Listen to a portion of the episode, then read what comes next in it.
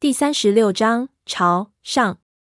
西王母最后的经历，我很抗拒再去想起，有一种生理上的排斥。所以我一把眼前的场景和之前的相联系，就陡然觉得这座岩壁变得丑恶起来。青黑色的石头加上上面的孔洞，使得整座山看去像是一具腐烂穿孔的巨兽尸体。绿色的青苔好比尸体上的脓液和真菌，之前根本就没有这种感觉。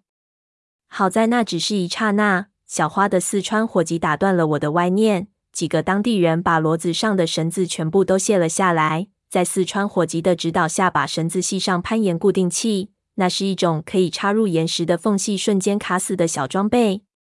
我们有整套的攀岩器械、安全带、下降器、安全铁索、绳套、安全头盔、攀岩鞋、镁粉和粉袋。世界上最早的攀岩协会来自苏联。但是这些东西都是瑞士产的，看着非常的让人放心。不过小花并没有完全按照规定，她脱掉了外衣，拖着绳子挂在腰上，只穿着背心开始徒手攀爬。她非常的瘦，也没有非常明显的肌肉，但是不知道为什么，爬起悬崖来好比杂技表演，很多我想都不敢想的动作，比如说单手挂在突出的峭壁岩石上，用腰部的力量把脚送到极远的一棵树上。用脚背挂住树，然后松手，整个人倒挂着荡过去。够不到往上的岩石凸起，他会极快的在悬崖上翻身，头下脚上地，用脚背挂住，然后瞬间用力翻上去。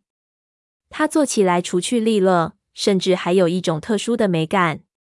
最让人惊叹的是他的速度，我真的是意识到了什么叫飞檐走壁。除了遇到难以攀登的地方之外，他所有的攀爬都是在极其快速。甚至比走路还快的情况下进行的，但是即使这样，他爬到了悬崖的顶部也用了近四小时。最后他到高处的时候，我都几乎看不清楚他的位置，一直到他甩下了绳子，他们才确定他到了顶部。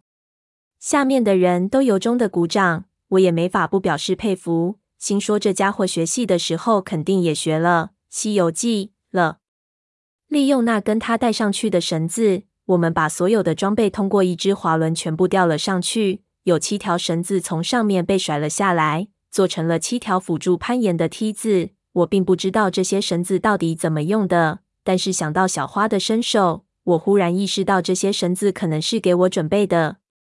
我并不感觉到什么惭愧，我只是感觉到恐惧。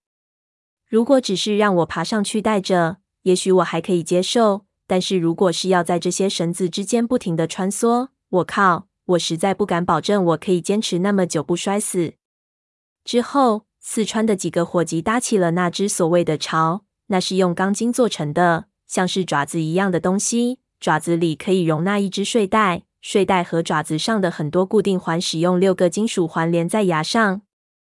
我明白了巢的定义，这东西是给我们在悬崖上睡觉的地方。果然。只能称呼为巢。小花的伙计告诉我，这是芬兰人发明的，是鸟类摄影师用来拍摄一种悬崖上的鹰的器械。这种鹰生活在悬崖上，十分难以观察。他们做了这种爪子，用这个睡袋就可以在悬崖上不落的的生活几个月。峭壁上的洞太多了，我们要全部找一遍，最起码需要一两个星期。而这个悬崖实在太高了。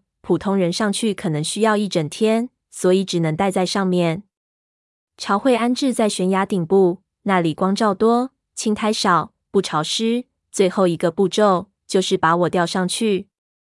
我有攀岩的经验，这一次倒也没有太过丢脸，只是到了峭壁中部的时候，往下看去只看到一片绿色的树冠，就感觉有点恍惚，想起了蛇爪边缘的断层，脑子里闪过了好多的东西。不禁开始惊讶自己的改变。如果是以前，到了这么个地方肯定腿软，现在竟然可以这么的镇定。到了峭壁的顶部，已经是夕阳西下，那是真正的绝顶，几乎没有立足的地方，上面长着一些低矮的树和灌木。夕阳昏黄的光下，四周远处巍峨但是柔美的雪山变得神秘莫测，而四周的绝壁山谷绕起了一股飘渺的白雾。昏黄之下。山中背光的阴影处已经是一片黑暗，远处山村的炊烟和这一切形成了一种光怪陆离的意境。小花坐在一块石头上，双脚悬空荡着，下面就是万丈深渊。她看着雪山，眼中是万分肃穆的神采。